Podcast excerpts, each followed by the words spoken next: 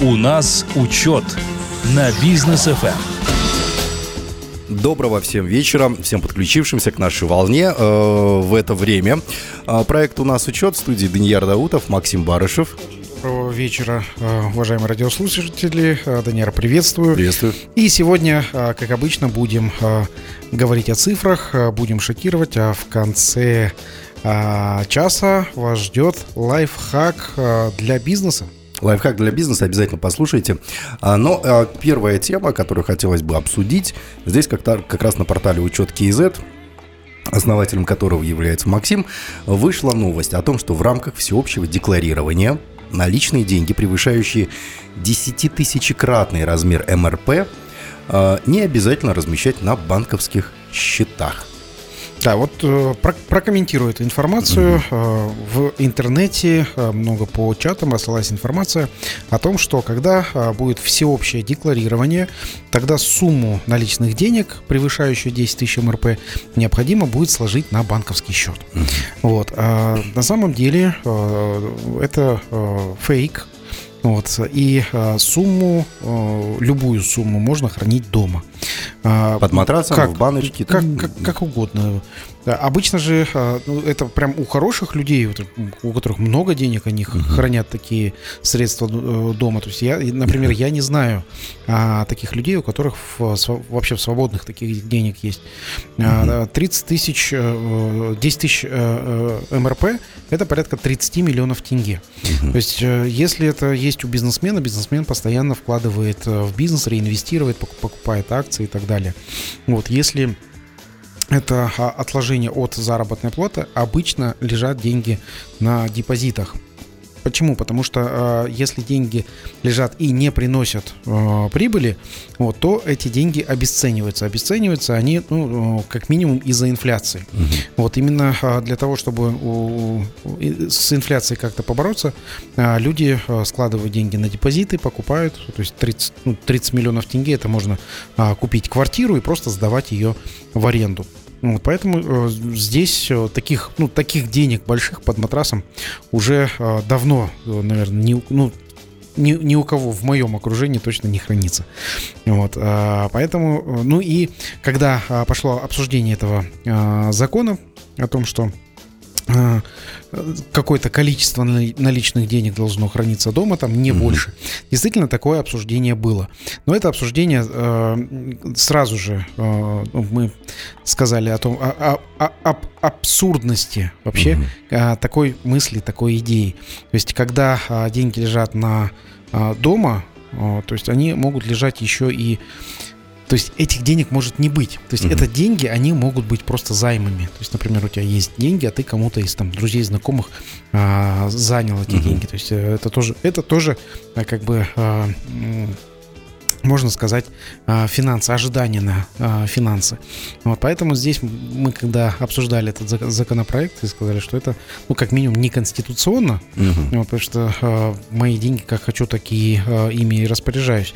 Вот, и то, что я сказал, что в тот момент у меня не было доверия к банковскому сектору, потому что свежо было... Э, закрытие банков, да, нескольких банков, в том числе банка а, Астана. Э, как, в котором у меня а, были личные деньги. Угу. Вот, и а, наш банковский сектор, ну, довольно-таки рисковый был на тот момент. Ну, не знаю, как а, сейчас это все а, повернулось. То есть у нас, например, э, вопрос, ну, например, к банковскому сектору у меня такой большой вопрос к а, нашему государству, которое купило один из иностранных банков. Да. На самом деле а, нигде в мире а, прецедентов не было. Прецедентов не было. То есть это первый раз вообще в мировой истории, чтобы государство приобрело иностранный банк. То есть оно его не сдержало от банкротства, то есть не заставило дофинансировать э, материнскую, э, материнскую компанию акционеров, чтобы они э, как-то исполняли свои долги перед э, клиентами. То есть это в мире такого никогда не было. И вот Казахстан у нас вот здесь вот получается впереди планеты всей угу. а, спас иностранный банк, То который есть... сейчас ну, называется, переименовали, называется по-другому. Угу. Вот, но прецедент такой вот, к сожалению, у нас есть. То есть в порыве быть хорошими мы чуть-чуть перестарались? А, ну, здесь получается как? А, в порыве быть хорошими для соседнего а, государства мы а, свои ну, то есть налоги. То есть это же не просто так банк приобретается, это он приобретается за счет э, средств налогоплательщиков, uh-huh. то есть которые вот мы, например, предприниматели, бизнесмены, а, работаем, платим а, налоги, э, и за счет наших налогов приобретается а, какой-то ну, сторонний банк. Вот, и а, дальше еще мало того, что приобретается, тут же его необходимо сохранить. Угу. А, дальше а, его необходимо переименовать его необходимо а, э, сделать э, таким образом, чтобы он соблюдал пруденциальные нормативы, то есть mm-hmm. еще дофинансировать в уставный капитал банка или а, какие-то, ну, закачать туда ликвидность. Mm-hmm. То есть это прям, ну, большой у меня вопрос к нашему правительству, было ли это целесообразно спасать иностранный банк на территории Республики Казахстан. Ну и э, ну и как, за деньги налогоплательщиков. За деньги сути. налогоплательщиков, да. И кроме того, этот банк, он все-таки ну, является конкурентом нашим банком. Угу. Если, ну, другая страна, например, э, я, я не, ну, не знаю, ну, соседняя страна, а, которой спасли мы банк, вот, будет ли а, эта страна спасать примерно так же а, банки на, нашей страны?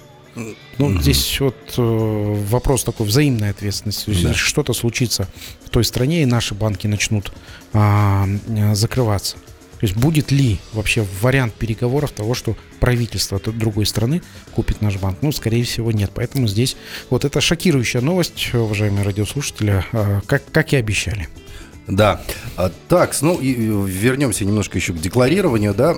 С 1 января уже 2023 года начнут декларироваться работники госучреждений и квазигосударственного сектора и их супруги.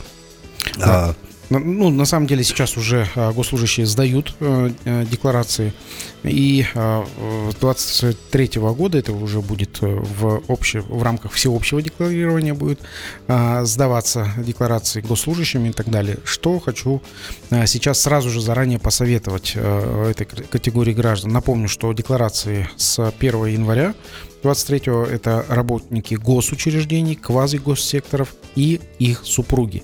А, что необходимо указать? Необходимо указать а, недвижимость, ну, конечно, недвижимость, движимую, что все, все, все. Вот, все, что а, можно то, продать что, и получить да, доход. Все, что, да, все, что, вот, все, что можно продать и получить доход. А здесь вот хочу обратить внимание вот на что. А, сейчас в настоящий момент есть спрос а, в мире на а, определенные реликвии, которые хранятся ну, так сказать, в сундуках от бабушек, прабабушек uh-huh. и так далее. То есть, например, какие-то серебряные украшения, которые а на самом деле, ну, мы не знаем, как их оценивать. То есть это лежит кольцо, а кольцо может быть 1800 какого-то года. Вот, а оно из серебра. То есть э, я, я знаю, что у многих а, казахских а, семей uh-huh. есть такие украшения, которые передаются по наследству. Так вот, здесь необходимо указать вот именно вот такие вот украшения. Может быть, это а, какие-то картины, произведения искусства, что-то старинное. А для чего? Потому что если вы будете ну, продавать э, такие изделия, и за них мог, может, ну, могут дать 500 тысяч тенге, 1 миллион тенге. Вот, чтобы вы уже заранее декларировали эти вещи. Почему? Потому что если вы сейчас их не задекларируете, то в момент э, продажи у вас появятся деньги. Uh-huh. Это получается деньги, которые появились не задекларированные. Если вы на эти деньги будете что-то покупать, вот, то э, сверх декларированного вы заплатите 10% налога. Ну, это работает вот таким образом. То есть, окей, еще раз, э, логика. Государство должно посчитать, сколько у меня есть денег, да. И потом оно смотрит, сколько я потратил. Да. Если потратил я больше, чем задекларировал, да. Я-то думал, ну, ну лежит и лежит у меня это серебряное кольцо. Ну, продал я его. Ну, ну и кто и узнал об этом? Пришел ко мне антикварщик, купил за миллион тенге. Что я теперь пойду всем рас, э, раструблю о том, что вот смотрите, я продал? Оказывается, тут соотношение. Вот здесь, да, здесь вот это вот соотношение. То есть здесь э, именно ну, важно указать даже вот такие вот украшения, предметы э, искусства. Возможно, у вас есть э, предметы интерьера, э, uh-huh. которые там ну, которые, ну, в возрасте. То есть вы их ценность сейчас не осознаете, но, возможно, там ваши дети. Слушайте, это сложно, это сложно, потому сделать. что, ну, стоит у меня шкаф, например, 20-летней давности. Для кого-то это антиквариат, для меня это рухлить. Ну вот, э, если 20, а если 120-летний? То есть вполне возможно... А где вот, вот эта вот граница теперь? Как мы ее определим? Вот. А вот это вот сейчас, э, вот на настоящий момент я сказать не могу, потому что у нас нету, а, по сути, инструментария, как мы можем э, оценить этот шкаф. Так давайте пока уберем это, это из э, законопроекта, потому что ну, как определить, если... А убрать уже нельзя, потому что поздно. То есть это сейчас я делюсь такими мини-лайфхаками угу. для госслужащих э, и работников квази-гос. А мы-то знаем, что там, возможно, что-то есть подобное. По, по наследству, да, конечно. То есть э, ну, у, у казахов э, точно есть, что э, до седьмого поколения э, необходимо знать своих предков, и эти предки э, с седьмого поколения вполне возможно, что оставили э, какое-то наследие а, после себя. Угу. Так, ну, с 24 года, получается, с 1 января вводится декларирование для а, руководителей, учредителей, юридических лиц и индивидуальных предпринимателей и их супругов, а с 25 года абсолютно все категории граждан будут сдавать декларации. Да, то, ну, есть... то есть вот мы уже как предприниматели будем сдавать э, с 24 года и да. супруги наши. Угу. То есть вот все, все уже. Ну, посмотрим сейчас на госслужащих, как они а, будут это все сдавать. А как это лучше будет делать? Потому что не каждый разбирается в этих декларациях, не каждый но здесь, наверное, первое время будет какая-то путаница. А, ну, на самом деле сейчас вот э, попробуют... Форма 250, да? Да, 250 форма. А, попробуют сейчас на а, госслужащих, потому что госслужащие а, это те, та категория граждан, которые уже сдают отчетность. Угу. Вот, поэтому здесь ну, особых проблем не возникнет. Вот. Единственное, то, что там будет немного изменений и, скорее всего, а, будет а, уже какое-то преддекларирование. Что означает преддекларирование? Когда вы а, будете сдавать декларацию на определенном сайте или же с приложения, там уже будет указана ваша долевая собственность дома или же принадлежность движимого имущества. Угу. Все, что зарегистрировано в базах Казахстана. То есть базы разные. База Министерства юстиции, база ну, там, д, ДВД, uh ну, то есть этот э, гаишная база, как да. ее а, обычно называют. Вот база недвижимости, и все эти базы должны будут уже через ИИН идентифицироваться, и а, у вас будет уже пред, предзаполнение, преддекларирование, то, что ну, на вас оформлено. Вам нужно будет только там сказать, условно, да, это действительно на меня uh а, оформлено, и дальше дозаполнить то, что вы считаете необходимым а, указать в этой декларации, в том числе акции, облигации и так далее.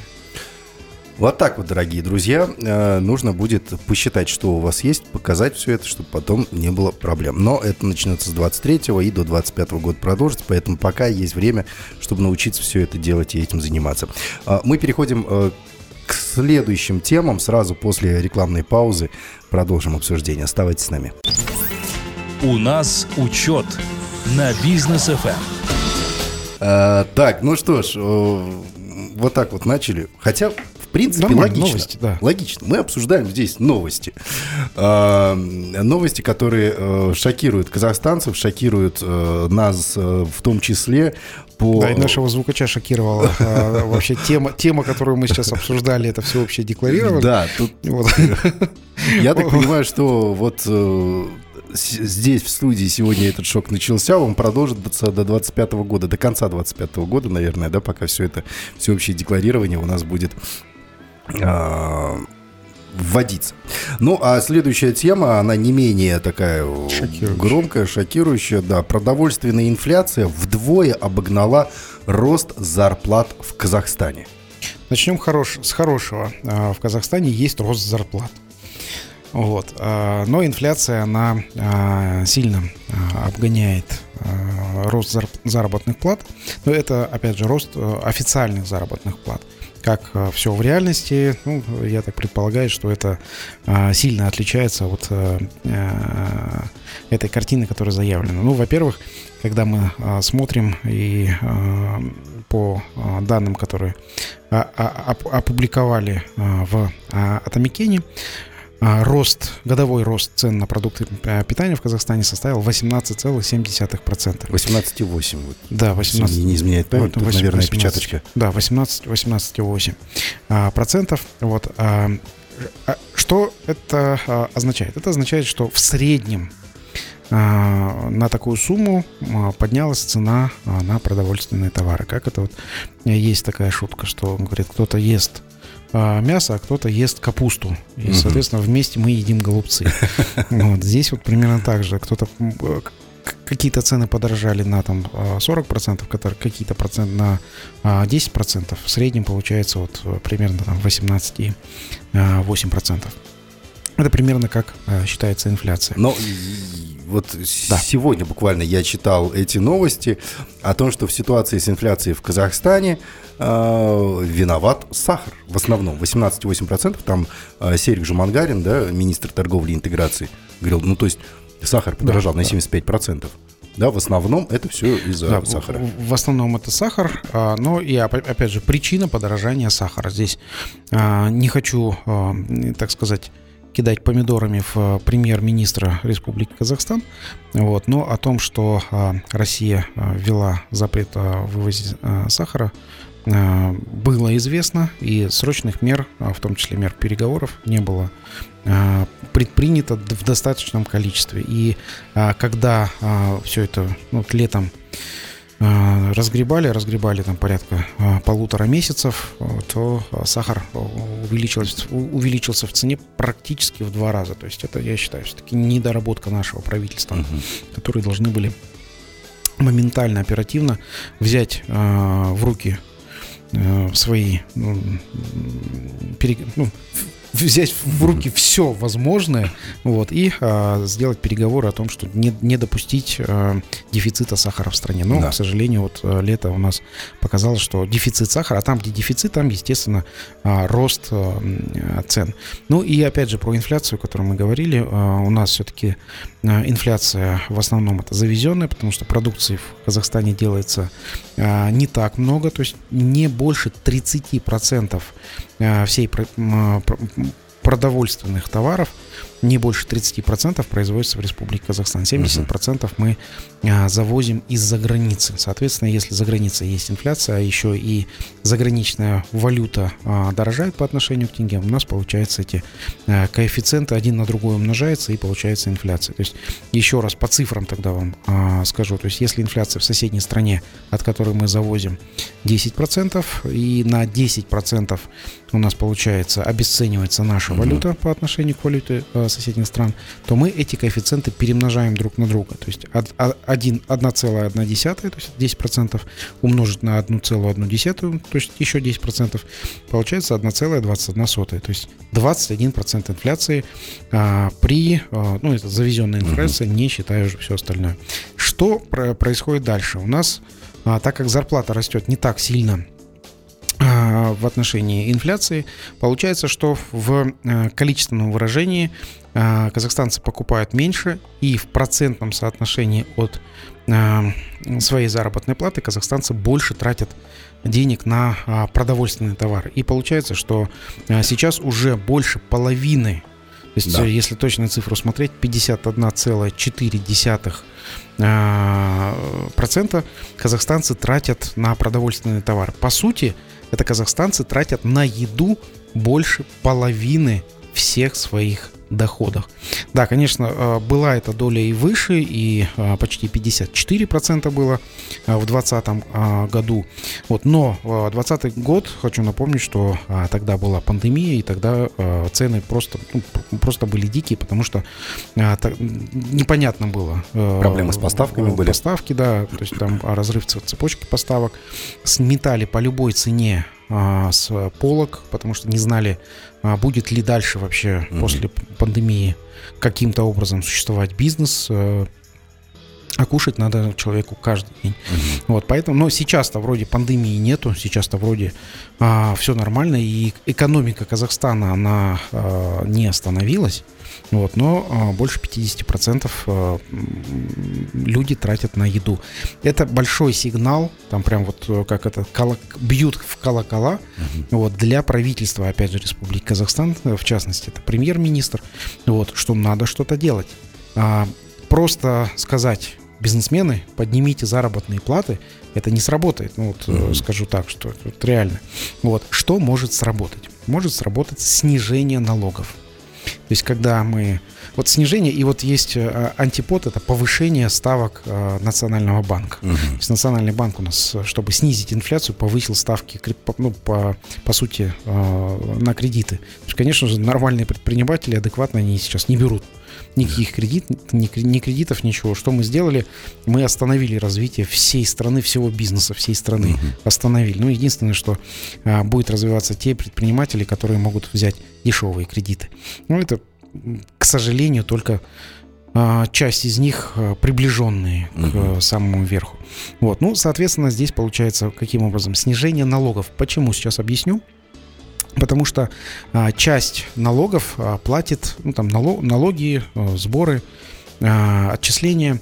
Вот часть из них платит а, сотрудник из своего кармана. Вот, уважаемые сотрудники, если вы а, сейчас нас слушаете, а, обратитесь к бухгалтеру, бухгалтер вам а, распишет, а, сколько а, и за что а, платится а, с вашей заработной платы а, налогов отчислений, то есть в процентном соотношении. То есть я скажу, что с вашей заработной платы больше 30% уходит в государство. Так что, уважаемые сотрудники, Бухгалтеры – это а, такие ценные кадры, а, прошу их ценить, любить, уважать, вот, потому что бухгалтеры знают, как это э, рассчитать и как правильно начислить налоги. Вот, поэтому здесь мое мнение, что необходимо снижать налоги на фонд заработной платы. Вот, ни в коем случае не допускать их э, повышения. Ну, Вот, вроде и- как и- пообещали же нам единый платеж и Да. 20%. Да, 20% единый платеж а, будет, вводится он с 1 января 2023 года, но он будет пока только у спецналогового режима, то есть это микро и малый бизнес, это упрощенная, по, упрощенной декларации, то есть индивидуальные предприниматели или ТОшки небольшие, которые Мгм. работают по упрощенной декларации. Вот там оборот, там есть ограничения по обороту. Вот, поэтому здесь пока что попробуют именно на а, этой категории предпринимателей. Дальше, а, ну, я думаю, я надеюсь, что распространится это на а, всех предпринимателей нашей а, страны. То есть, а, по сути, должно снизиться а, налоговое бремя на фонд заработной платы. Что это означает для каждого гражданина? То каждый гражданин, он будет получать денег больше, а, чем получал ранее при прочих равных условиях. То есть, например, а, у предпринимателя есть так называемый фонд заработной платы. Например, он 1 миллион тенге. И э, внутри этого фонда заработной платы обычно э, и налоги, э, отчисления, и взносы, и э, сама заработная плата, которая есть. То есть этот фонд, э, который ну, ежемесячный, который э, составляет там, какую-то сумму.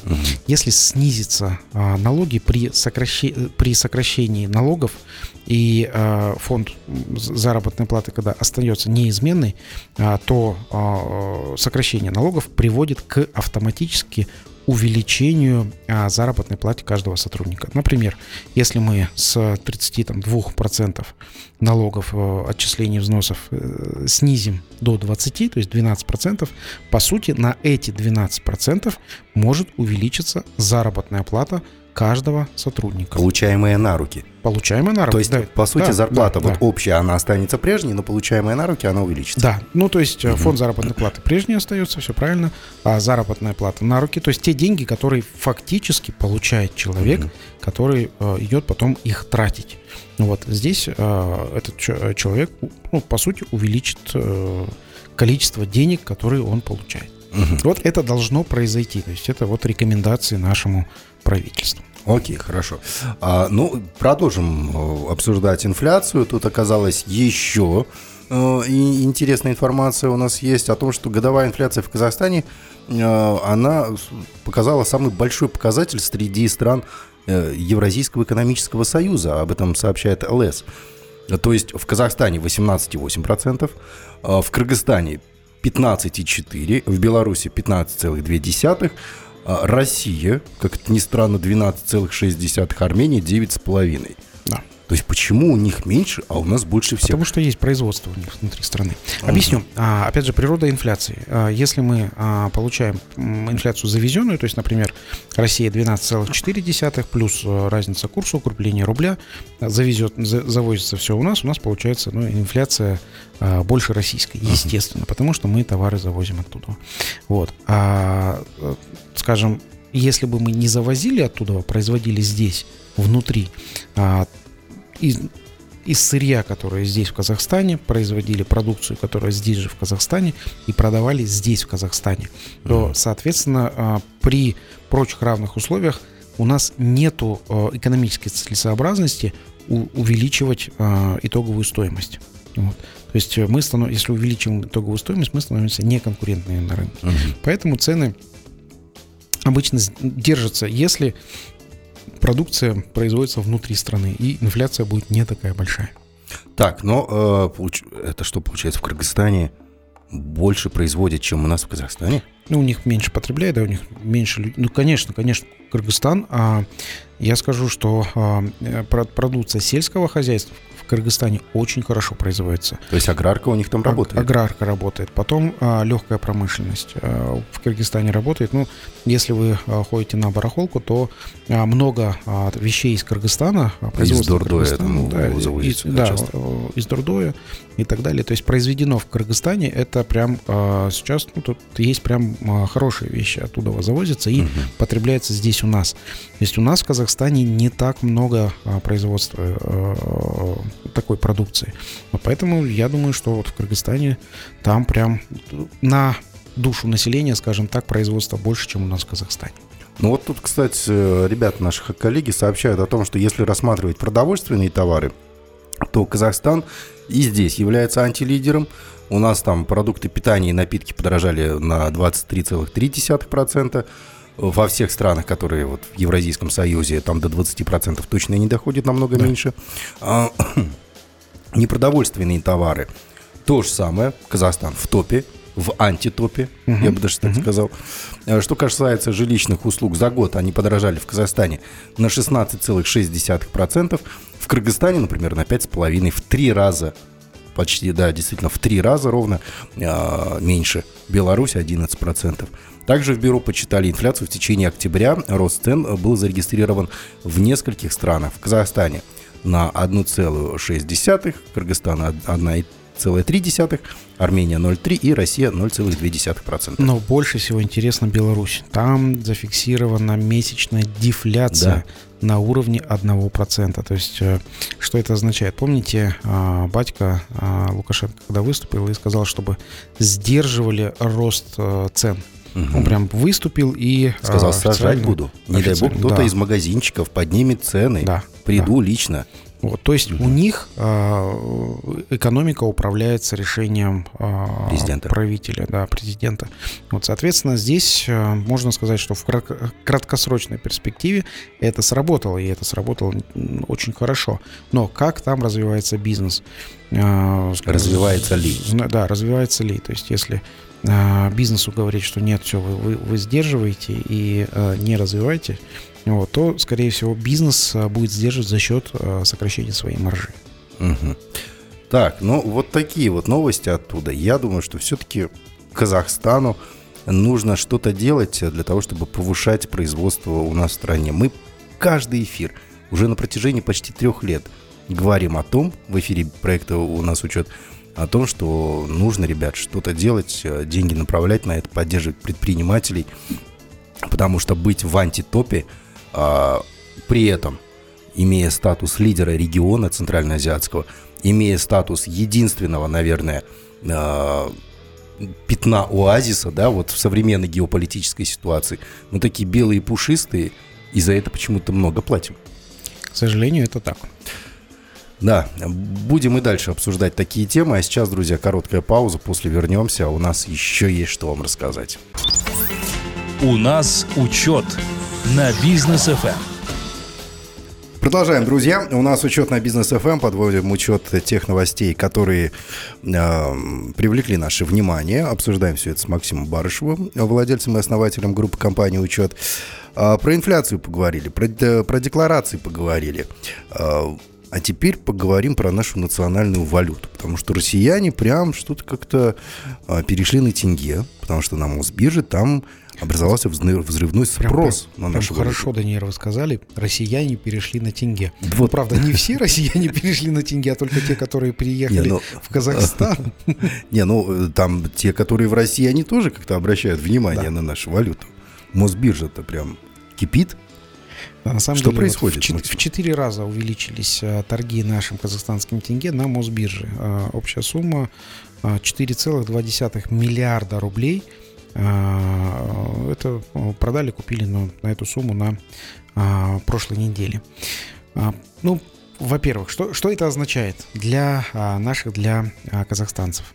Это означает, что в какой-то краткосрочном, в каком-то краткосрочном периоде, так как есть спрос на казахстанский э, тенге на московской бирже, мы можем увидеть укрепление а, тенге по, по отношению к российскому рублю. Несмотря на дешевеющую нефть. Да, да, несмотря на, на дешевеющую нефть. Вот это первое. Второе, это означает, что а, торговля между Казахстаном и Российской Федерацией увеличивается, и а, из а, России пар- партнеры наши торговые из России, они а, покупают а, в Казахстане а, товары, работы, услуги за тенге. То есть а, те деньги, которые приобретаются в России, они дальше потом переходят а, тенге в Казахстан Мгм. для того, чтобы покупать из Казахстана продукцию. Соответственно, косвенно это может означать, что ожидается увеличение товарооборота а, из а, Казахстана в Россию. Ну и фактически мы видим, что Казахстан сейчас такая спокойная тихая гавань для перепродажи товаров в Российскую Федерацию. То есть э, в Казахстан завозятся товары и дальше потом они а, приобретаются а, Россией.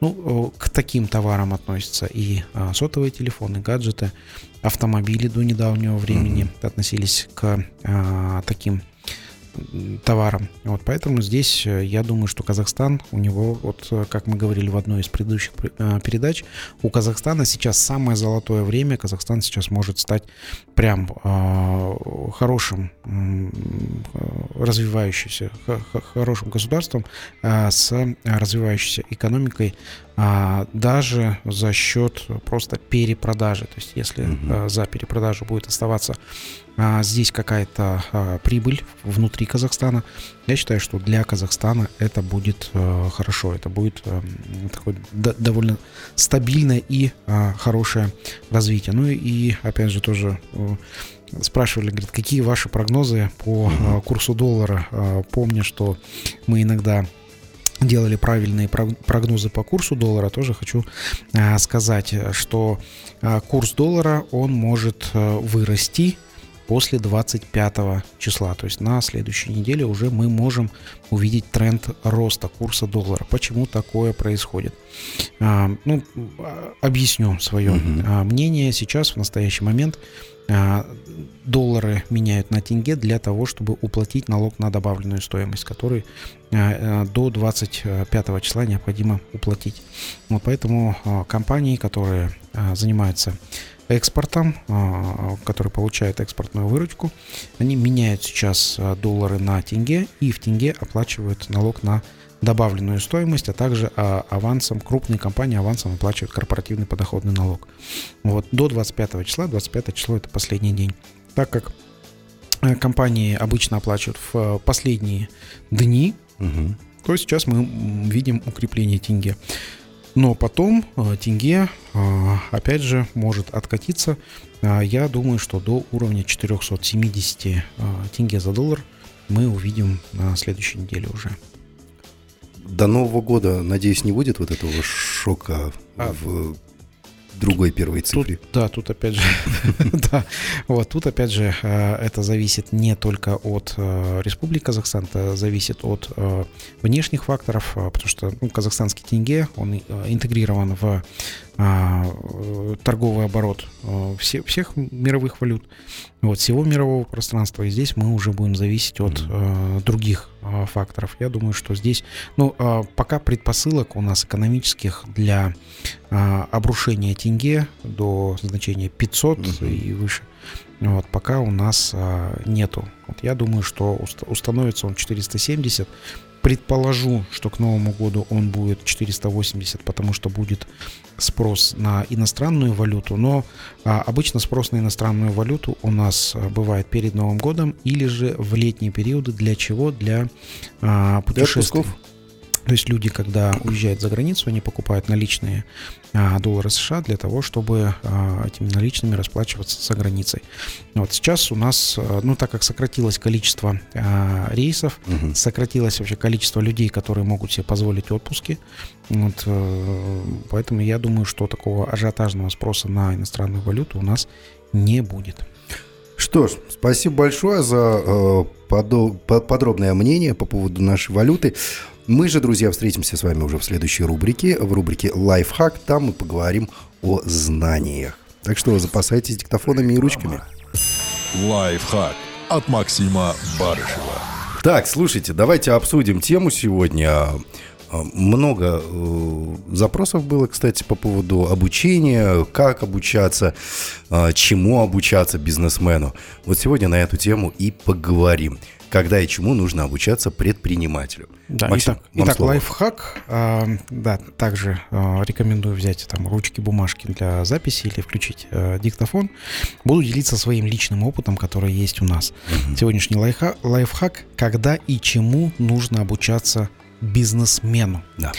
А, ну, а, скажу, когда для начала. А, Бывают такие ситуации, когда бизнесмен начинает свой бизнес или как-то вот он продолжает свой бизнес, и ему прет. Вот прям вот у него прям продажи увеличиваются, там клиенты довольны, все здорово, все классно. Вот это тот момент, когда учиться запрещено в принципе. Поймал удачу за хвост, То есть- держи. Да, то есть предприниматель что-то делает такое крутое, вот, вот если у него все получается, вот что-то делать такое крутое, что учиться здесь прям не нужно. Почему? Во-первых, на учебу тратится время. Во-вторых, пока прет, вот, нужно, нужно зарабатывать, нужно вот э, делать то, делать то, что ты делал. Значит, вот нашел ту самую а, струю, в нее попал, все, развивайся дальше. Теперь, когда нужно начинать учиться? Нужно начинать учиться, когда бизнес ваш а, заходит на так называемое плато. То есть, а, когда а, продажи есть, но они уже не растут или растут не так сильно, как вы хотите. Когда а, у вас о, к- признаки выхода на плато. Продажи растут не так сильно, увеличивается фонд заработной платы, расширяется штат, и а, тем самым снижается ваша маржинальность. Вот, ну, то есть а, деньги, которые вы можете а, заработать. Вот он самый настоящий момент, когда нужно а, учиться. Еще а, этот момент кто-то называет стеклянным потолком. Вот, и здесь нужно учиться. А, знания, которые вы можете получать, здесь совершенно а, разные по вашим потребностям, по вашим запросам. То есть это может быть знание в маркетинге, это может быть знание в командообразовании, это может быть а, знание в а, чем-то другом в вашей, например, отрасли, ну, специальной отрасли, которые а, эти знания вам помогут вырасти. Во-первых, вам нужно осознать, что эти знания вам нужны. Вот. И э, дальше вот эти, э- эти знания, ну, что самое важное, эти знания нужно э, применять на деле. Э, Ну, применение это вот три этапа. Знать, уметь, делать. Знание это ну, совокупность сведений или познаний в какой-либо а, отрасли, в какой-то а, области а, применения. Вот умение это навыки и способности выполнять действия. То есть знания, как вы только получили знания, сразу же при- применяйте эти знания на практике, а, получаете умение. И дальше вы это делаете. То есть вы применяете на практике и а, постоянно развиваетесь в этой об- области. То есть это а, получается вот а, знания, которые вы можете сразу же применить. Ну, расскажу про а, свое образование. А, Это а, из последних образований, это 2016-2017 год. Это Сколково. А, а, Обучался я в Москве, это была полугодовая программа, называлась она «Практикум». А, Мне эти знания помогли перестроить команду, мне знания помогли увидеть тренды, а, которые показывали наши а, спикеры, то есть тренды, мировые тренды. Вот. И после 2016 года я уже а, после обучения Сколково, как раз-таки результат этого обучения, скажу, что у нас было это открытие облачной бухгалтерии, так называемой бухгалтерия в интернете, называется учет бухгалтерия. Это запуск сервиса электронный документооборот, запуск сервиса проверка контрагентов. То есть мы э, с после а, моего обучения мы стали а, открываться именно в, и развиваться в сторону IT-сервисов. Вот, то есть это у меня была такая моя личная такая трансформация, переделка. Mm-hmm. Вот после того, как а, я перетрансформировался сам а, внутри мое сознание, а дальше я уже а, трансформировал свое предприятие. Поэтому здесь уже а, рекомендую всем вот именно, когда доходите до стеклянного потолка, а, обучаться. Ну и конечная цель обучения, самая конечная цель обучения, это а, научиться научиться делать. То есть здесь вот э, сейчас вот лайфхак, вот, частично лайфхак скажу для всех, не только предпринимателей, а чтобы этот лайфхак был ценный для а, вообще всех слушателей. А, особенно хочу обратить внимание слушателей, у кого есть дети. А, вообще а, ценность образования, которая у нас а, нам привита в школе и в институте, ценность образования это внешняя оценка. Да. То есть нам а, вот, э, выполнил задание, а, пришел, тебе поставил там пятерку, сейчас десятки ставят. Uh-huh. Вот. А, и внешняя оценка, что, а, что это означает а, внешняя оценка? Это значит вашего ребенка всегда кто-то будет оценивать. И он привыкает к этому. Да, и ребенок к этому привыкает. Ребенок привыкает э, приходить на работу, его оценивают там каким-то образом, там, молодец, там, и так далее. Uh-huh. Ну, то есть говорят, молодец, похвальные грамоты. И человек развивается и живет вот с этой внешней оценкой.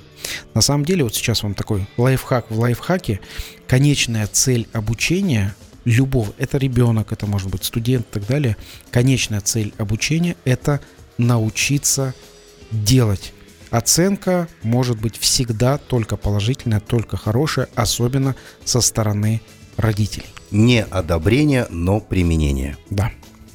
Спасибо большое, Максим. А, для себя много чего подчеркнул. А, и вот это вот правило, да, если чему-то научился, попробуй использовать это где-то в течение 72 часов. Прям сразу же, да. Прям сразу же обязательно, иначе знания не останутся, и это останется просто э, забитой памятью. Да, все вот эти вот знания превращаются в забитую память.